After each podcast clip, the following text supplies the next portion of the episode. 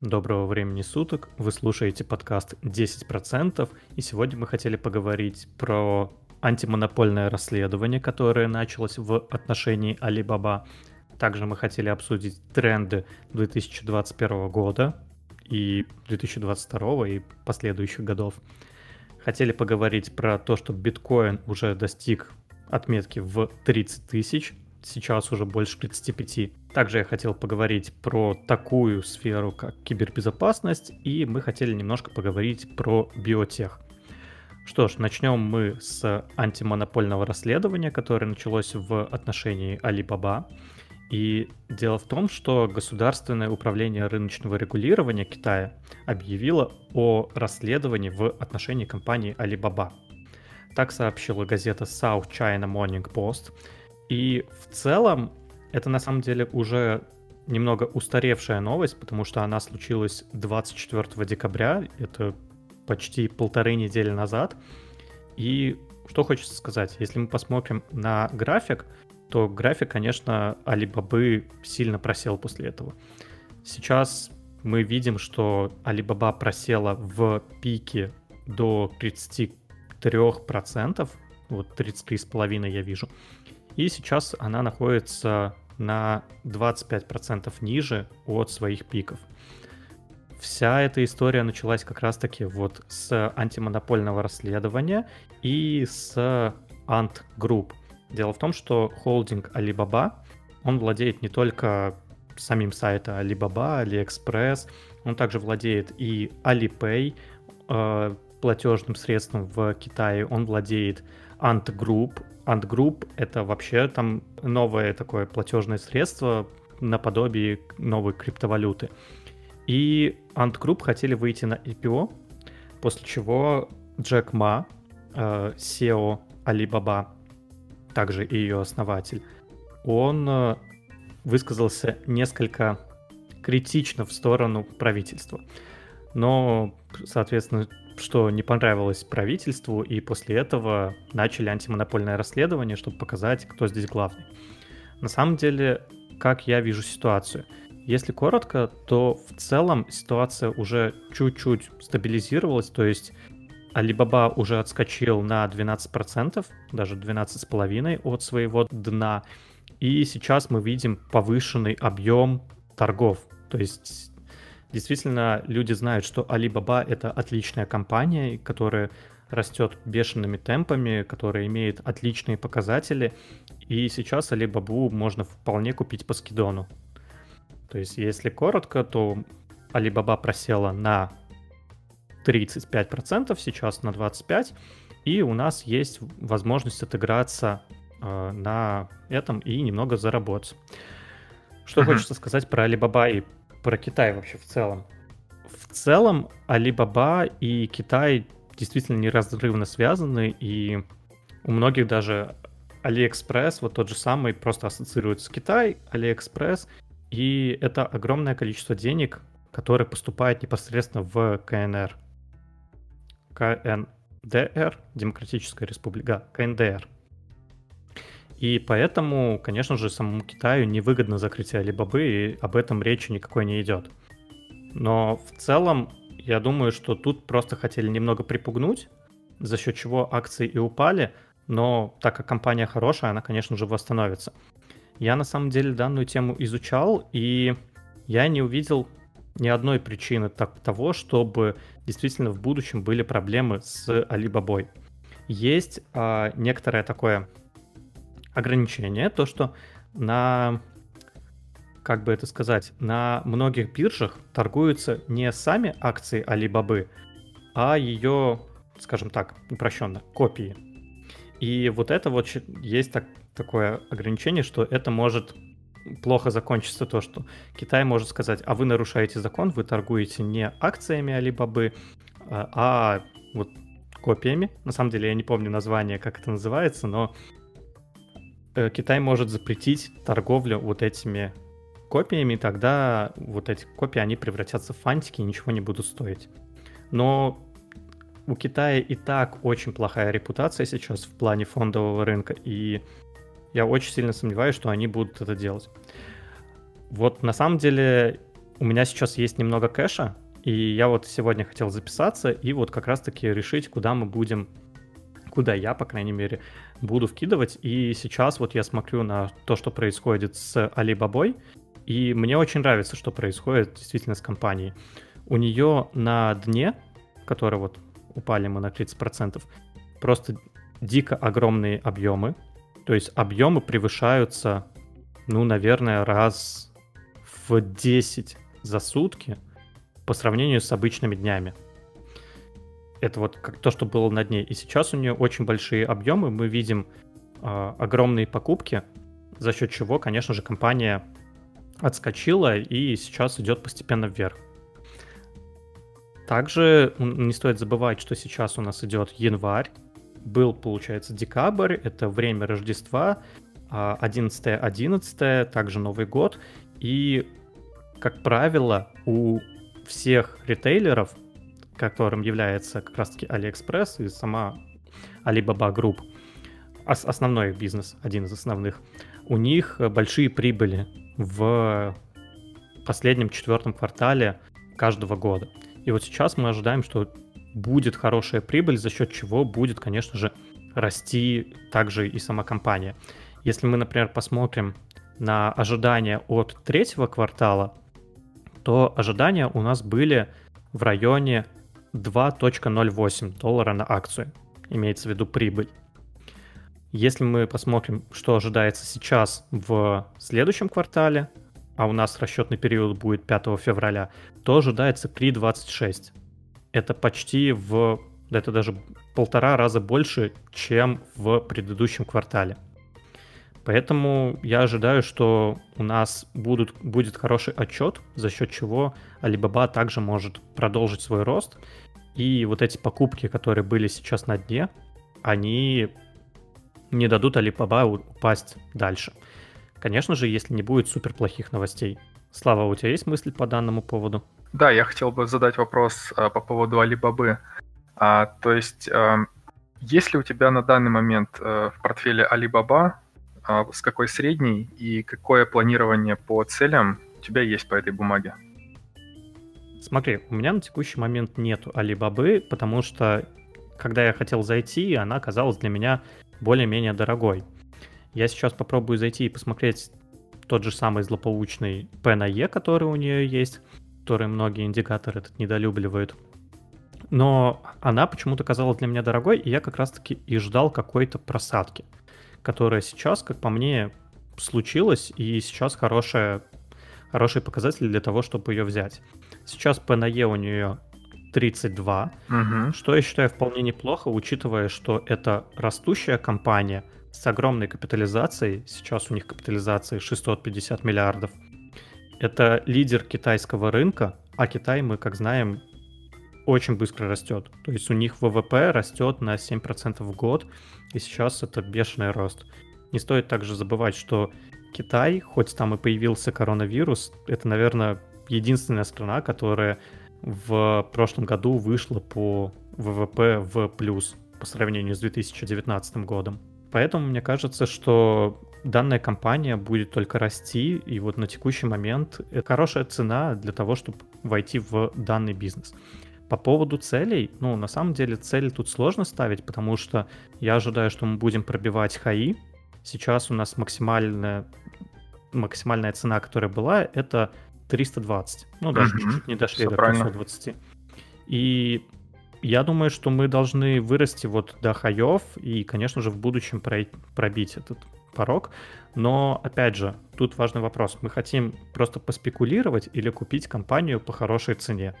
В моем случае я хочу купить компанию по хорошей цене, и сейчас, мне кажется, цена действительно очень-очень неплохая. В целом я сейчас, опять же, смотрю на график.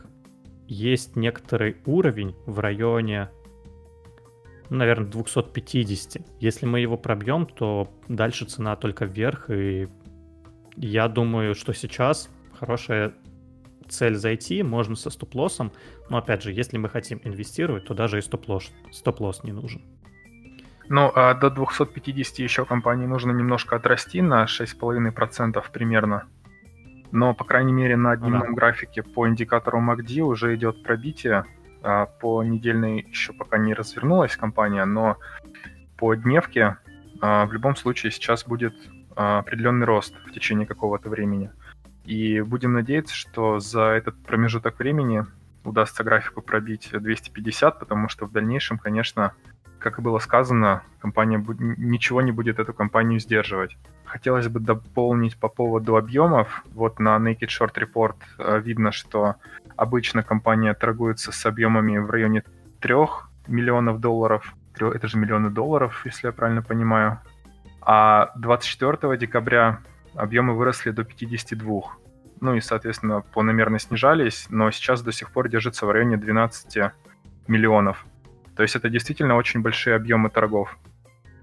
Ну, в целом, да. Я вот опять же, э, я думаю, там все-таки речь идет о миллиардах долларов, но так как миллионы это слишком мало. И на самом деле я не знаю, где ты конкретно сейчас смотришь, потому что, может быть, это ты на конкретном бирже смотришь, либо у конкретного брокера, я просто вот этого немножко не знаю. А где ты, кстати говоря, объемы сейчас смотришь? Naked Short Report — это сайт, который позволяет смотреть а, объем шортов, а, причем не только шорты, которые показывает тот же, например, Finviz, а, а показывать шорты даже вне биржевые, потому что на Финвизе а, зачастую показаны только биржевые шорты, и а, эта информация не может быть ну, на 100% достоверной, потому что шортов на самом деле может быть больше либо меньше. Ну да, я тоже вот смотрел шорты по э, биткоину в какой-то момент, когда сильно этим интересовался. И сейчас, конечно, понимаю, что это, не супер достоверная информация. Слушай, а можешь скинуть этот сайтик? Я как раз-таки его посмотрю, и мы оставим в описании к да, конечно. данный сайт. Да, я уже вижу, что ты его скинул. Просто я на самом деле про данный сайт ничего не знаю, но интересно будет глянуть. Ну, достаточно минималистичный такой, но, в принципе, я пользуюсь только этой страничкой, это все, что мне нужно конкретно по шортам. То есть тут конкретно показываются только шорты, да? Ну вот на том сайте, который я скинул, да, здесь показаны только шорты на этом развороте. Хм, а я так понимаю, по, по названию сайта можно а, сделать вывод, что сайт специализируется именно на шортах. Naked Интересно. Short Report. Да, интересно, а есть Naked Long Report? Как брат-близнец? Нету. Я попробовал написать вместо short long. Ну, мне кажется, здесь ведь э, просто методом вычитания, да, ты можешь э, понять, сколько лонгов от обратного, то есть вычитаешь количество шортов. Ну, не совсем. У нас может в какой-то момент расти как лонги, так и шорты, но, конечно же, опять Но же... это когда... на объемах. Да, это на объемах, да. Но объемы верно. здесь тоже показаны. Но объемы, да, выросли. Вот видишь на графике. Угу. Да, я вижу, что 24 числа у нас резко выросли объемы шортов, лонгов. Да. Ну, лонгов э, за счет этого, наверное, меньше стало, потому что у нас цена опустилась, сработали стоп-лоссы, и за счет этого, конечно, цена опускалась еще ниже. В принципе, это действительно хороший показатель. Вот смотреть на шорты и на лонги, это показывает то, как чувствует себя рынок, и что в основном люди думают о рынке, куда рынок пойдет дальше но это не основной показатель, и тут надо быть аккуратным, потому что рынок часто действует в противоположную сторону. Если мы видим, что сейчас там набрано много шортов, то, как правило, эти шорты могут выбивать, и за счет этого рынок пойдет еще выше. На шорт-сквизах да. и так далее. Да, да я именно да. поэтому и захожу проверять вот эти вещи, а, потому что, насколько мне известно, уже 30% шортов считается, ну, таким а, достаточно высоким уровнем. А что уж говорить, когда шортов набивается там по 50-60%, то, соответственно, можно даже против толпы, а, ну, как это называется, ловить ножи, да, то есть а, делать ставку на другое движение графика, и, на удивление, это иной раз достаточно часто срабатывает. Хотел бы еще сделать небольшую поправку, потому что, наверное, некоторые слушатели нас не простят, что все-таки Китай — это КНР, Китайская Народная Республика, а КНДР, как было сказано, это Корейская Народно-Демократическая Республика. То есть у нас речь все-таки о Китае, то есть КНР. Да-да-да-да-да, ты прав. Тут, кстати говоря, в статье, которая сейчас у меня открыта, тут и написано КНР, но я что-то решил так... Откуда-то я знаю слово КНДР. и думал, что все-таки я... Нет, КНДР это про Ким Чен Ына. Да-да-да-да-да. Там, там, там свой, да. Там своя фондовая биржа автономная.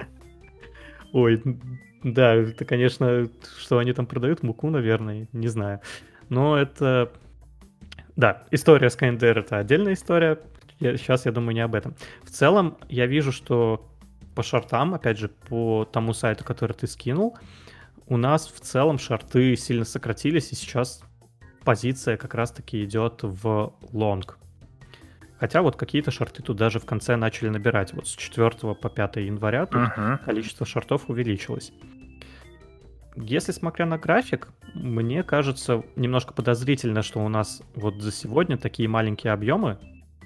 Хотя у нас сейчас... У меня лично 18.30, и биржа, получается, открылась всего лишь 3 часа, 2 часа назад. 2 часа назад, да, все верно. Я имею в виду биржа в Америке, я говорю про NASDAQ и NICE. Поэтому, может быть, еще объемы за сегодня подрастут, но в целом было бы, конечно, хорошо увидеть закрепление над 260, но я, наверное, зайду вот сейчас, потому что если другой инвест-идеи не будет, мне кажется, Alibaba — это отличная компания с отличными показателями, Опять же, мы можем не доверять этим показателям, потому что это китайская компания, но учитывая, что все знают Alibaba, им не стоит, ну, все пользуются сайтом тем же самым AliExpress, Alibaba, в Китае все пользуются Alipay, им нету смысла сильно завышать и врать в своих показателях, потому что у них действительно показатели должны быть отличные. Поэтому конкретно я доверяю этим цифрам, которые предоставляет Alibaba в своих отчетах. Там же была еще речь не так давно, что исключат китайские компании с фондового рынка США, если они не предоставят свою статистику uh-huh. в более правильном виде. Вот я думаю, Alibaba это не грозит, и они предоставят свою статистику, и будет все у них хорошо. В целом, uh-huh. учитывая, что как-то эта новость не развивается, то есть, опять же, Напомню, что сама новость о том, что началось антимонопольное расследование, была 24 декабря. Сейчас прошло уже полторы недели, и новостей о том, что там антимонопольное расследование идет дальше, либо еще каких-то плохих новостей про Alibaba, их нету. И скорее это хороший знак, потому что Alibaba не пытаются сейчас затопить. То есть если бы пытались сейчас сильно затопить эту компанию, то, наверное, был бы шквал плохих новостей и такая манипуляция рынком. Сейчас такого нету.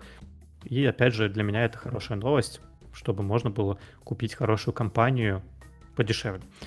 Меня это тоже радует. Я, если честно, вошел в эту компанию еще 24 декабря по 221 доллар. И, в принципе, mm-hmm. доволен перспективами. Все-таки а, хорошие новости всегда приятно слышать. И я надеюсь, что все наши слова подтвердятся в плане положительных прогнозов, потому что тоже мне бы очень хотелось, чтобы компания пробивала свой уровень в 250-260 долларов и шла выше обновлять хаи. Это было бы превосходно. Ну да, ну тут остается только ждать. Пока что я эту компанию поставил, так сказать, на холд до конца данного выпуска. Если там других инвест-идей не будет, то думаю, что я туда сегодня зайду. Кстати говоря, об инвест-идеях, мы тут немного подумали и решили разобрать, какие возможные тренды у нас будут в следующем, уже даже в текущем году, и к чему нужно э, стремиться. В целом мы сделали примерно следующее. Мы каждый выбрал себе по отдельной отрасли, которую он считает перспективной, и решили выбрать несколько компаний и разобрать их. Из отраслей, которые лично я считаю перспективной, это зеленая энергетика, кибербезопасность, искусственная еда, онлайн-образование, биотех. Я также сюда добавил 5G, но 5G, мне кажется, это такое себе. Да, я понимаю, что на 5G поднимется те же самые American Tower, которые предоставляют вышки, и другие компании, которые вот именно в аренду эти вышки предоставляют. Но что такое 5G, для меня это немного абстрактно. То есть я понимаю, что это новая классная технология, которая имеет свои ограничения, но и имеет свои плюсы. Из ограничений она работает не так далеко, как 4G. ну или тот же самый 3G. Вы, наверное, часто замечали, что когда уезжаешь из города куда-нибудь в деревню, то 4G перестает работать.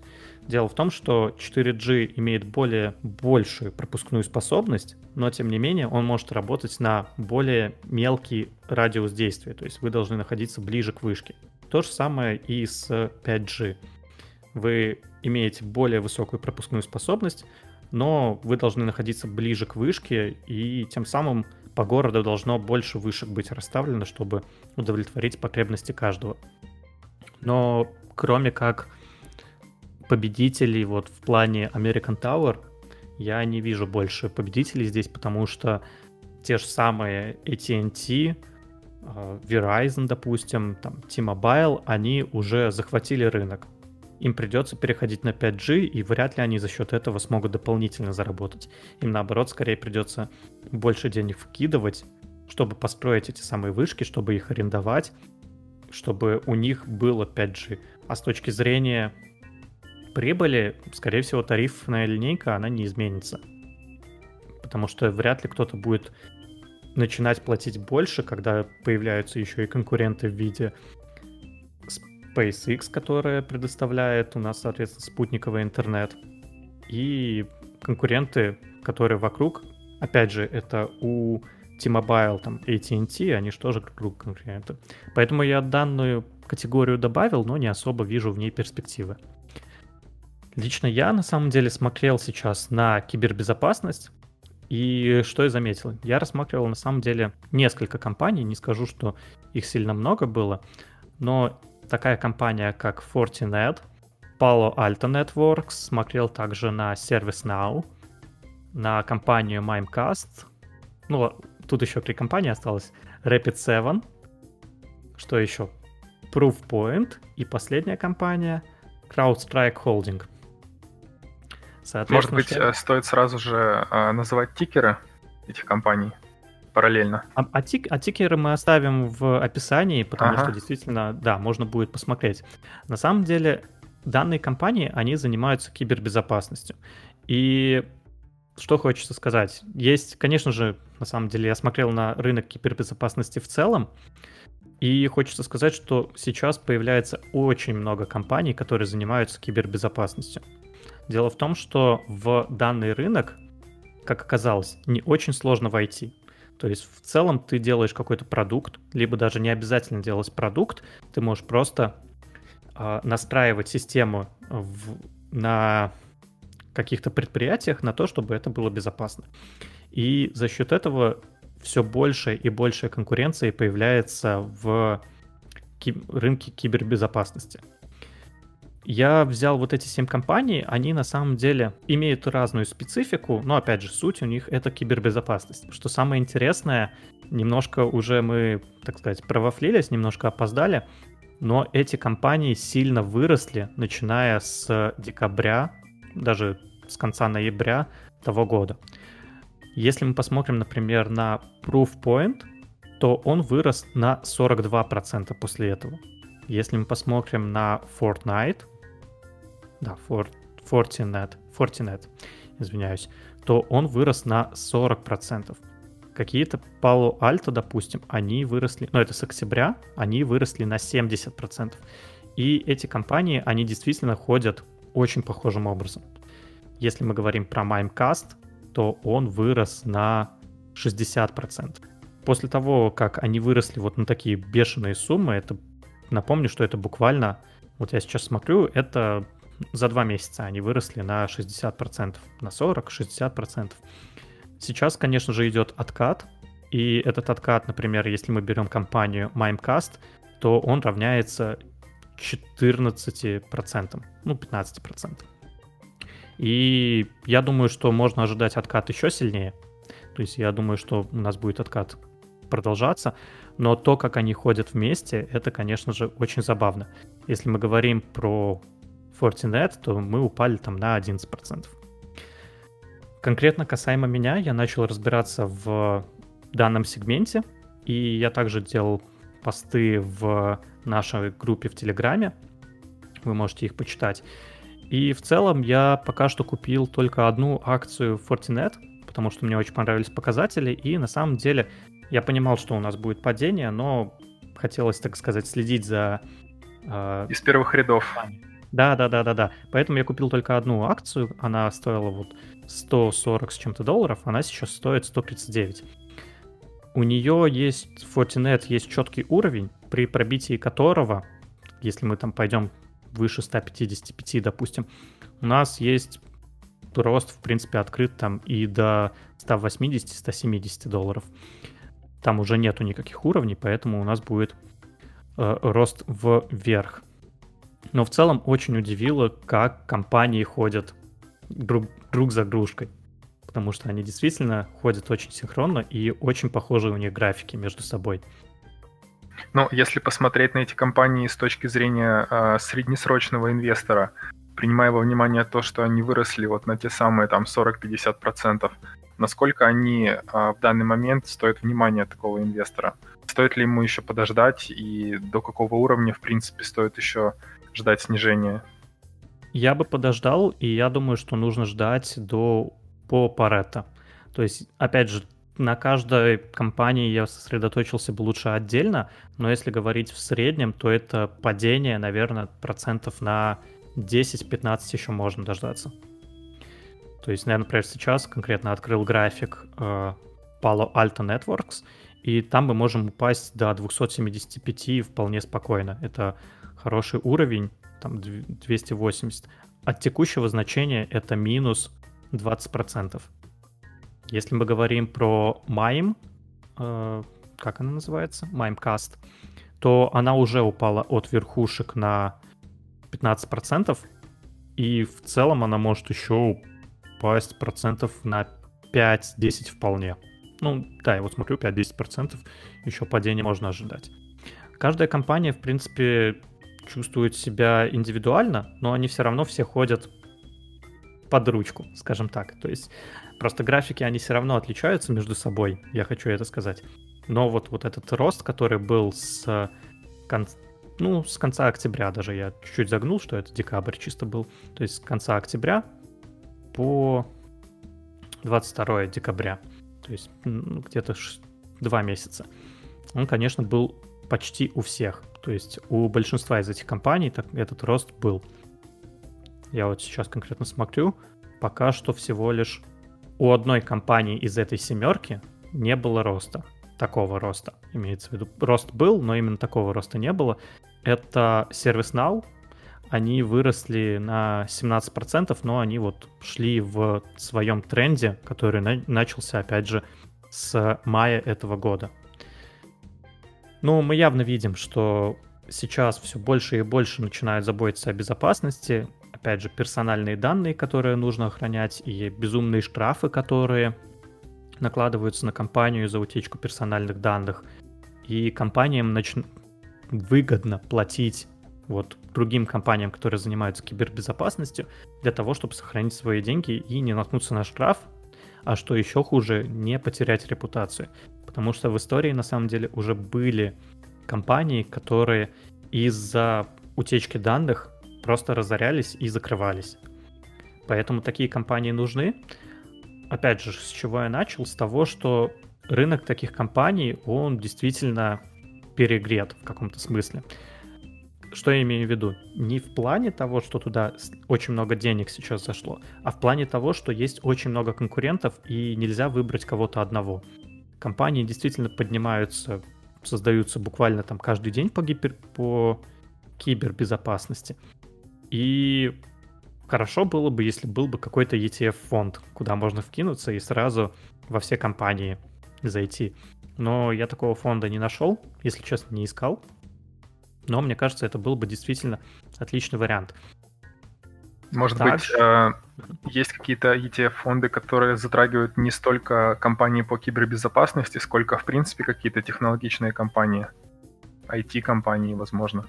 Возможно, не, ну... в э, ETF-фонд от того же Тинькова, там, э, с тикером тех, а туда тоже входят какие-то кибер, компании по кибербезопасности? Я не находил там компаний по кибербезопасности, но в целом на самом деле, наверное, я их не ходил, не находил, потому что они не крупные. То есть, если мы посмотрим там на Fortinet, насколько я помню, у него капитализация всего лишь порядка 20 миллиардов, что считается довольно маленькой компанией для, для того, чтобы зайти туда. Ну, по крайней мере, вот фондом, если мы говорим про фонды. Поэтому я не думаю, что есть вот какой-то ETF на кибербезопасность, но если мы не правы, будет шикарно, если вы напишите комментарий у нас. Мы обязательно это узнаем и прочитаем. Ну, в целом, опять же, вот пока что, как ты спросил, я не считаю это хорошей идеей вкидываться в кибербезопасность, потому что я считаю, что мы можем еще просесть на 10, 15, а то и 20 процентов вниз. Был слишком большой рост, слишком резкий, причем он был, я бы не сказал, что на супер больших объемах.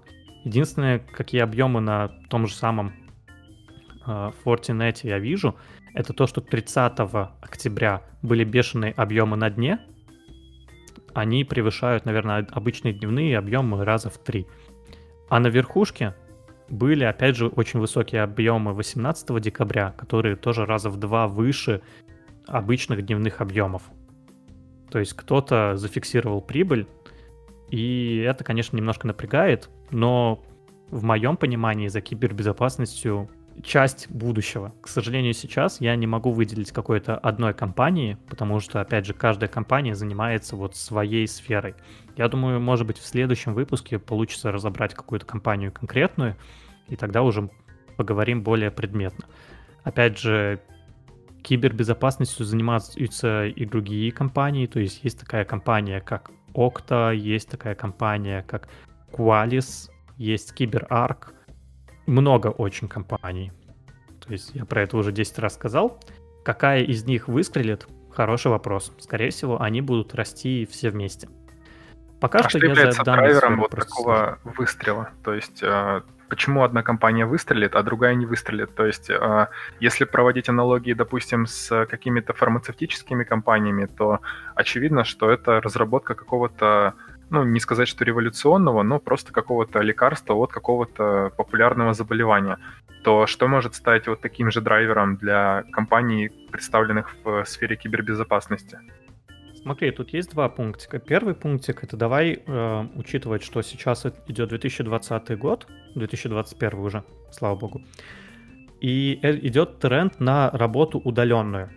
И многие компании, которые раньше занимались кибербезопасностью, которые например, занимались тем, что отслеживают трафик в сети, который идет в офисе. Такая компания, например, вот в 2021 году уже менее актуальна, потому что многие перешли на удаленную работу. Поэтому первое, что нужно знать, это, опять же, чем занимается компания. Насколько я знаю, тот же самый Fortinet, они занимаются тем, что отслеживают трафик в различных крупных компаниях. То есть в, допустим, в каком-нибудь условном Гугле, Apple, Фейсбуке вы работаете в офисе, и весь трафик, которым вы пользуетесь интернетом, он отслеживается и анализируется. За счет этого можно предотвратить какую-то утечку данных, либо также атаку. И вот такие компании, они станут менее востребованы. А, они могут переквалифицироваться, опять же, в как какое-то еще там отслеживание трафика. Обычно сейчас все-таки, когда работают удаленно, используют VPN, и весь трафик все равно отслеживается. Но, тем не менее, нужно видеть тренды. Это первое. И второе, просто какие-то компании, опять же, будут выигрывать, какие-то компании будут проигрывать. Не у всех бизнес рентабельный. И если мы говорим там про, допустим, Proofpoint, если я не ошибаюсь, то Proofpoint сейчас убыточен и многие другие компании также убыточны. Я, конечно, сейчас попробую проверить, но я как-то просто, ну, смотрел уже неделю назад, если честно, немножко даже подзабыл. Но вот многие из этих компаний, они просто-напросто убыточные. Опять же, вот если мы говорим про Proofpoint, у нас есть... Не, у Proofpoint на самом деле еще более-менее все хорошо. А у них пока идет убыток каждый квартал, но в целом наличие кэша на счету у них есть. У них э, кэш to debt 1.21, то есть у них кэша больше, чем долгов. Если мы говорим про э, Rapid 7, то у них тоже убытки ежеквартальные. Но у них cash to debt уже, кстати, 0,7, он уже поменьше. То есть компания все-таки пока играет в минус. Но Fortinet, у нее вообще все замечательно. У нее нету ни долгов, они каждый квартал э, получают прибыль. И в целом у них там, вот если смотреть вообще на конкретные там Guru Focus, у них вообще там все супер замечательно. Э, конечно, P на E в районе 52 это многовато, но в целом компания растущая и, если честно, могло бы быть даже еще больше. Единственное, что я хочу посмотреть капитализацию, и по капитализации я немножко не нахожу. Да, у них капитализация 20 миллиардов, как я и говорил, и в целом компания, наверное, может еще и подрасти. То есть я, мне конкретно вот компания uh, Fortinet понравилась. Именно если отталкиваться от показателей. Другие компании, они поменьше и все-таки пока что еще не имеют таких, не так хорошо стоят на ногах. Ты, кстати говоря, смотрел биотех, насколько я помню, верно? Да, я хотел бы э, конкретно сегодня э, все-таки затронуть не столько биотех в целом, сколько одну конкретную компанию, которая является достаточно крупным представителем в этой сфере, это компания Intuitive Surgical а, с тикером ISRG. А, она м, сравнивается в некотором роде с Теслой в своем роде, а, потому что данная компания а, разрабатывает хирургическую систему Da Vinci, а, которая является ведущим роботизированным хирургическим устройством. А, это устройство позволяет хирургам проводить минимально инвазивные операции, то есть э, с минимальным вмешательством – а, в тело пациента, которые выполняются через небольшие разрезы с использованием специальных камер и небольших инструментов. Такие операции имеют несколько преимуществ по сравнению с традиционными операциями, которые включают в себя меньшее кровотечение, меньшую боль, более короткое пребывание в больнице и более быстрое время восстановления. То есть благодаря этим преимуществам ну, собственно, и объясняется популярность да Винчи и то, почему ему предстоит долгий путь роста. Дело в том, что к 2025 году а, компании а, прогнозируется до 8 и 24 миллиарда долларов прибыли. Ну, точнее, не прибыли, а дохода.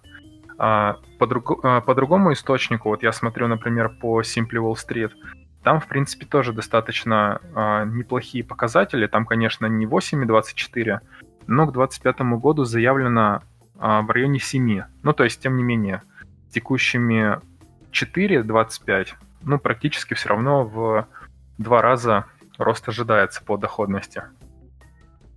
Ну, понятно. Но в целом, если мы посмотрим, опять же, у них нету долгов, что замечательно.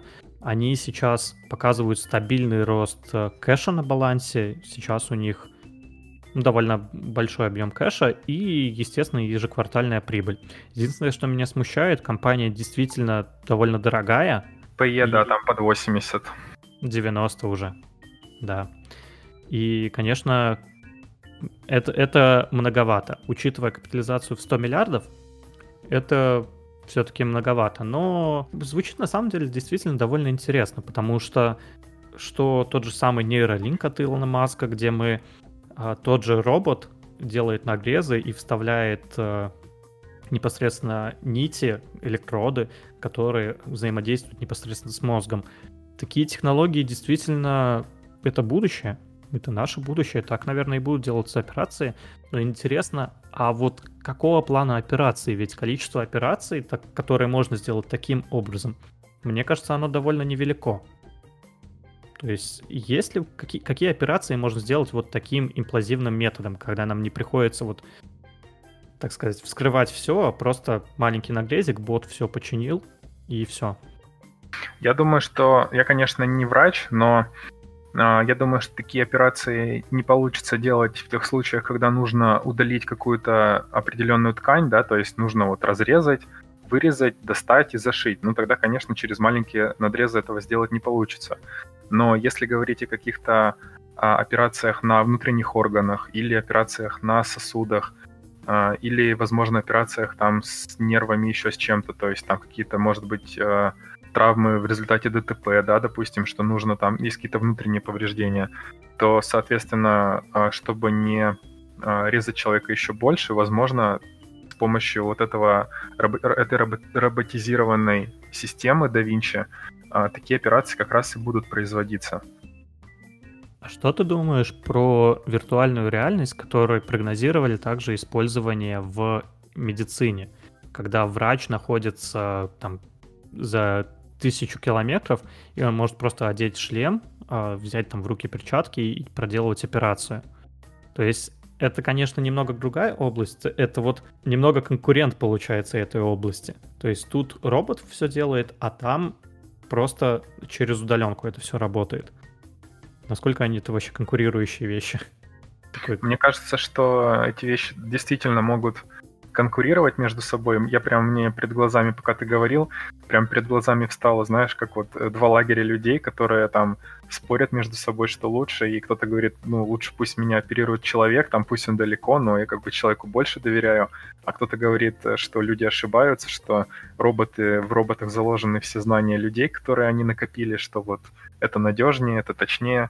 Э, в принципе, да, справедливое замечание, то есть, возможно, это действительно будет, э, ну, это, конечно, еще вопрос будущего, да, вряд ли а у нас да. уже завтра будут э, такие споры, но думаю, что да, вполне возможно, э, будет какое-то определенное противостояние на этом рынке между удаленным оперированием, если это можно так назвать, и роботизированными устройствами. Но просто есть некоторая проблема, вот, допустим, электроавтомобили. То есть у нас уже есть автопилот, который работает. Тот, та же самая там Tesla с автопилотом. И есть одна из больших проблем. А вот если все-таки что-то случится, то есть, допустим, там машина сбила кого-то, да, то кто в этом будет виноват? Если у нас водитель за рулем, то все четко и понятно. Это водитель виноват. Ну, либо пешеход, в зависимости от ситуации. А если это просто баг, либо вообще там нельзя было уйти от столкновения, вот тут немножко непонятно, кто -то, кого тогда обвинять. Потому что нельзя сказать, что во всем виноваты там Тесла, все, Тесла э, разоряется, у них там плохой автопилот. Это опять же вот такой вопрос именно правовой. А кто будет ответчиком, кто вот будет э, осуждать, так сказать, обвинителем? И немножко непонятно. Это, конечно, стопорит индустрию вот именно вот в развитии. И вот с точки зрения медицины, опять же, тут этот вопрос остается актуальным. Не факт, что вот дадут сразу же вот это использовать. Ну, как здесь в любом случае требуются какие-то а, подвижки в плане того, чтобы адаптировать а, столь неоднозначные в правовом смысле а, события да, в правовом поле. А, я видел не так давно видос, где а, мужчина ехал на Теслакаре на пассажирском сиденье, даже на заднем сиденье. И я, честно говоря, не знаю, специально или нет, он превысил скорость и спровоцировал то, что его остановили полицейские. И, ну, такой не очень приятный по а, атмосфере, наверное, да, а, видео, потому что они там спорят, причем не очень красиво. А, и позиция мужчины такова, что я ничего не делал, я просто еду, я пассажир, как бы я тут ни при чем. А если уж там Тесла сама превысила скорость, то обращайтесь в Тесла. И как бы полицейскому тоже особо нечего возразить, но при этом он не может его просто так отпустить. И такие ситуации, в принципе, да, имеют место происходить и в будущем, скорее всего, в вопросах вот биотеха и, возможно, потенциально неудачных операций с такими роботами. Так что да, это еще предстоит э, государствам как-то это регламентировать. Ну, на самом деле, конкретно... Не приходит, кого можно будет обвинять в случае каких-то проблем.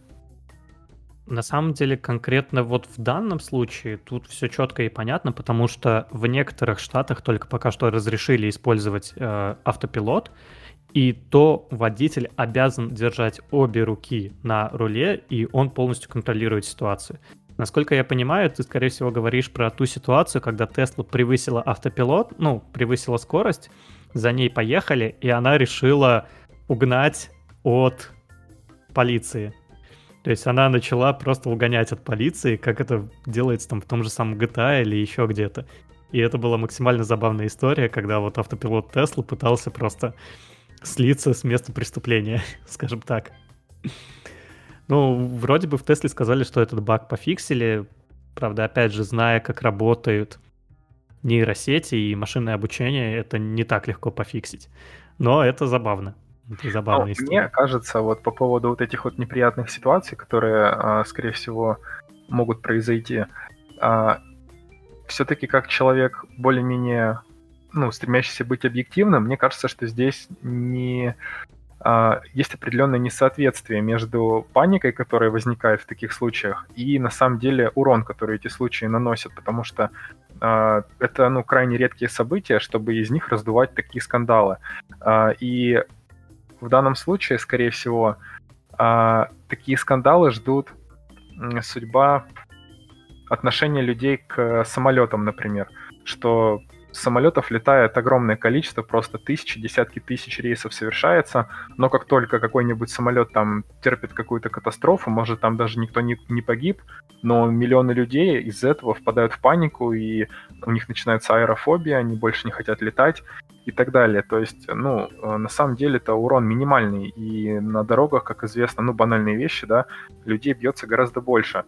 Но в самолетах э, просто много людей, и когда происходит катастрофа, и там, если кто-то погибает, то сразу погибает много. Из-за этого возникает вот эта вот паника.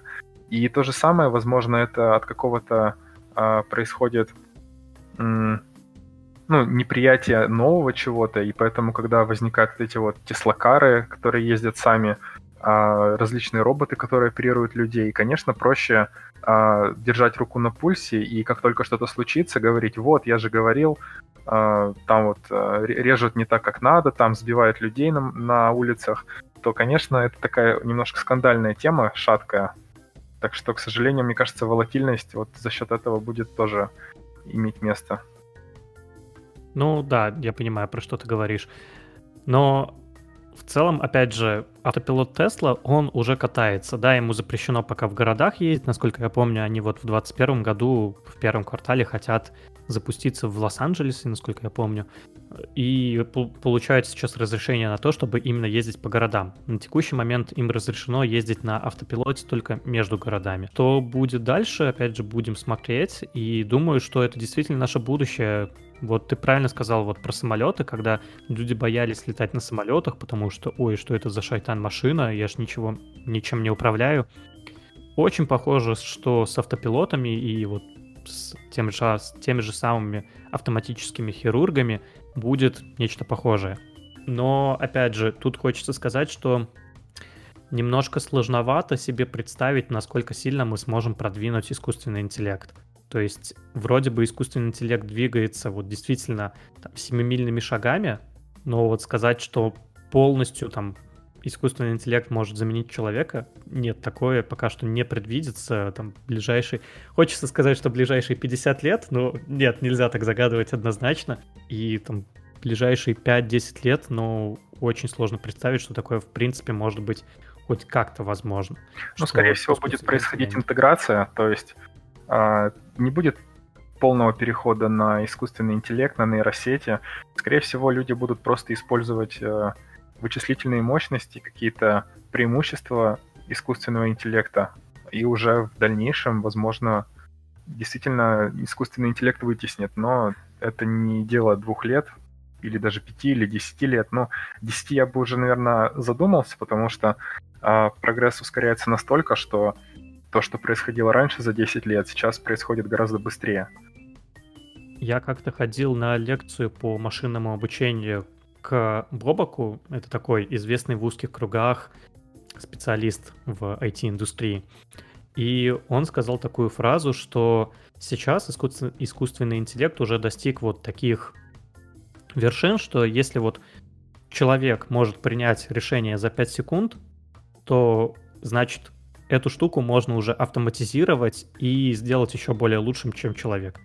Что он этим имел в виду? Что если, допустим, вот там есть специалист по... Он приводил вроде бы пример с листочками. То есть вот есть какой-то листик, да, и какой-то специалист может посмотреть на этот листик и за 5 секунд сказать, что это цветок розы, допустим, листик от розы. Если это он сделает за 5 секунд, то искусственный интеллект уже может заменить его и делать это более лучше, чем это делает человек. То же самое касается каких-то там болезней. Допустим, может посмотреть там на показатели врач, быстро определить, да, у вас вот такой такой диагноз, и искусственный интеллект делает это быстрее и, опять же, лучше. И у него объема он сразу может там не одному человеку только там показания прописать, что тебе нужно сделать то-то, то-то, а сразу десяткам, сотням, тысячам. Как бы у нас нету упора в одного специалиста. И, опять же, вот этот порог в 5 секунд со временем, он, конечно, будет увеличиваться, но здесь сложность растет по экспоненте. То есть сказать, что... Хотя и тех... ну, технические возможности-то, конечно, тоже сейчас растут. Но, тем не менее, чем более сложный искусственный интеллект мы пытаемся построить, тем более он непредсказуемый, тем более это сложно сделать. Но, конечно же, опять же, мы это делаем, ну, как, как вид, там еще первый искусственный интеллект, там концепции были заложены еще в 70-х, и вот за 50 лет мы, конечно, достигли больших высот. Хотел и, бы кстати... еще э, затронуть, пока мы не отошли далеко от темы про биотех, а, по поводу Intuitive Surgical, а, про конкурентные преимущества. То есть а, данная компания, у нее роботизированное устройство DaVinci стоит достаточно дорого, то есть э, от полумиллиона долларов до двух с половиной миллиона долларов. Это достаточно большие деньги для медицинских учреждений, но данная компания а, предлагает им лизинг, то есть а, эти устройства могут а, уже поступать в больницы, а оплата может происходить в течение какого-то времени после этого. То есть это делает их более доступными, и они начали продавать их на 9% больше а в конце, ну вот у меня статистика есть за второй квартал 2020 года, на 9% больше. То есть э, объемы продаж это, этого устройства растут. А далее, а, даже несмотря на то, что отрасль находится на восходящей траектории, а, инвесторы могут сомневаться, сможет ли Intuitive Surgical оставаться доминирующим игроком. Ну, во-первых, у компании очень большая капитализация, 86 а, миллиарда долларов а, на данном рынке, что уже достаточно весомый объем. Но а, стоит не забывать, что вывести на рынок роботизированные хирургические устройства это непростая задача. То есть их нужно разработать, построить. Это все очень сложно, и это только первый шаг. А затем компании должны получать разрешения ну, различных э, регулирующих органов, то есть э, система Da Vinci была уже одобрена управлением по контролю за продуктами и лекарствами США в 2000 году даже. После этого разрешения компании должны создавать сопутствующие инструменты, продавать продукцию медицинским учреждениям, то есть как-то себя зарекомендовать, обучать медицинский персонал использовать это оборудование. И дело в том, что вот Intuitive Surgical уже преодолела эти препятствия. И если говорить о конкуренции, то конкурентам, которые надеются сбить э, эту компанию с пьедестала, должны будут сделать то же самое, ну, прежде чем они э, смогут как-то наверстать упущенное. И э, в данном случае можно сказать, что Intuitive Surgical является одним из крупных игроков рынка, одним из лидеров этого рынка.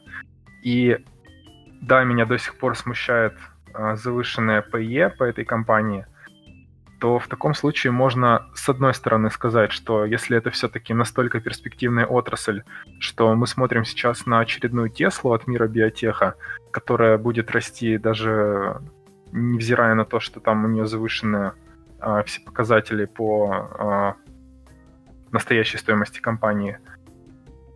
Как и с другой стороны, можно сказать, что стоит поискать другие компании в этой сфере – и надеяться на то, что они смогут пройти весь этот путь и точно так же войти на этот рынок, который сейчас не имеет такой большой переоценки, как эта компания. Ну, не, в целом, как, кстати говоря, вот то, что ты сказал, что компания это действительно уже прошла вот этот путь, то это действительно аргумент. Я немного не понимаю, как они могли в FDA получить одобрение в 2000 году, то есть у них не было еще продукта.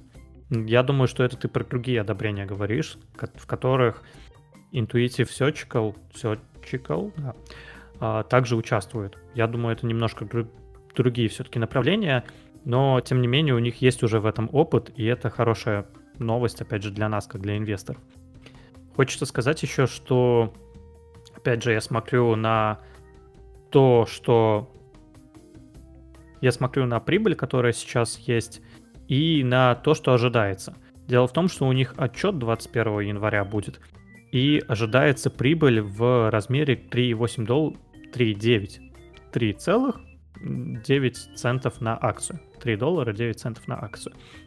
И я посмотрел историю, как правило, они довольно неплохо свои ожидания оправдывают. То есть действительно у них в предыдущие кварталы были довольно высокие ожидания. То есть я вижу, например, там было ожидание в 16 октября 2019 года, что у них будет э, 2,99 доллара на акцию. А они сделали 3,33. И вот за последний там, год они перебивали свои ожидания вот почти каждый квартал. И это хорошая новость. Я сейчас вижу, что у них ожидание прибыли на акцию 3.09. И если они перебьют эти ожидания, то это опять же будет хорошая новость для роста. Но, как и у многих компаний, у них часто идет падение после квартального отчета. Поэтому, возможно, можно после квартального отчета 21 января попробовать взять эту компанию себе. Да, я бы не стал спешить покупать ее прямо сейчас. А, были точки входа неплохие в июле, в сентябре, в октябре, а сейчас все-таки компания подотросла слегка, поэтому а, да, я бы рассмотрел ее, но после какой-то коррекции. А, я думаю, что не стоит на эту компанию смотреть как а, на компанию, которую ты купишь по какой-то недооценке, скорее всего, ввиду uh-huh. ее перспектив, она все равно будет э, завышена в той или иной степени, потому что ее fair price в районе 500 долларов, сейчас она торгуется за 800, а, то, конечно, 500 мы не увидим, мне так кажется, вот, но, по крайней мере, так ли это важно все-таки, если э, компания растет, и если ты не планируешь инвестировать в нее на 50 лет, то, возможно, с элементом спекуляции вложиться в такую компанию э, мысль не самая плохая, особенно на коррекции. Да, опять же, вот ты сказал, что сейчас она торгуется в районе 800 долларов, и, возможно, это как раз-таки не, не подходит всем нашим слушателям, потому что это действительно довольно высокая цена для акций. Согласен. Есть, да. В целом, не знаю, с одной стороны, я бы вложился в нее, но я пока что, наверное, просто за ней послежу и посмотрю, что идет, что с ней будет дальше. Ты сказ... говорил вот про самолеты в качестве примера приводил, и я вспомнил на самом деле, что сейчас я смотрю такой сериал, как «Миллиарды», как бы это странно не звучало, но я его смотрю для саморазвития. То есть «Миллиарды» — это сериал про фондовую биржу, где один фонд про него и рассказывается, Axe Capital, он играет на бирже, и там можно в целом некоторые вещи подсмотреть. Там просто в одной из серий было, даже не в одной серии, а там в нескольких сериях было то, что вот самолет 11 сентября врезался в башни-близнецы, и, соответственно, главный герой сыграл на понижение на фоне этих событий. Он взял в шорт по авиаотрасли в Европе и за счет этого uh-huh. выиграл довольно много денег. Не скажу, что супер интересный сериал, но вот просто вспомнил, если вы не знали о том, что есть сериал о фондовом рынке. То есть фондовый рынок там идет скорее в фоне. То есть основное, конечно же, это сюжет и то, что происходит вокруг фондового рынка. Но как-то вот немножко вот со стороны посмотреть, как это представляют все сценаристы, как это вот немножко выглядит, можете глянуть на днях. Так, ну и у нас остался биткоин, и касаемо биткоина, биткоин уже стоит 34 800. Если говорить в пике, то он дорастал до 35 тысяч за сегодня. 35 600, если быть более конкретным. И на самом деле, пока мы вот сейчас записываемся, мне только что позвонил друг, и как раз-таки хотел поинтересоваться, что там будет с биткоином, когда он уже подешевеет до 25, и ну, по крайней мере, он мне вот так задал вопрос. Биткоин подешевеет когда-нибудь до 25 ведь. Это была цитата. И что сказать? Я не знаю. То есть я сейчас однозначно могу сказать, что я не планирую вкидываться в биткоин. Это было как на рынке в 20 тысяч, так и на рынке в 35. Сейчас я считаю, что биткоин сильно перегрет. И пытаться влезть вот в этот уходящий поезд Ну, это огромный риск.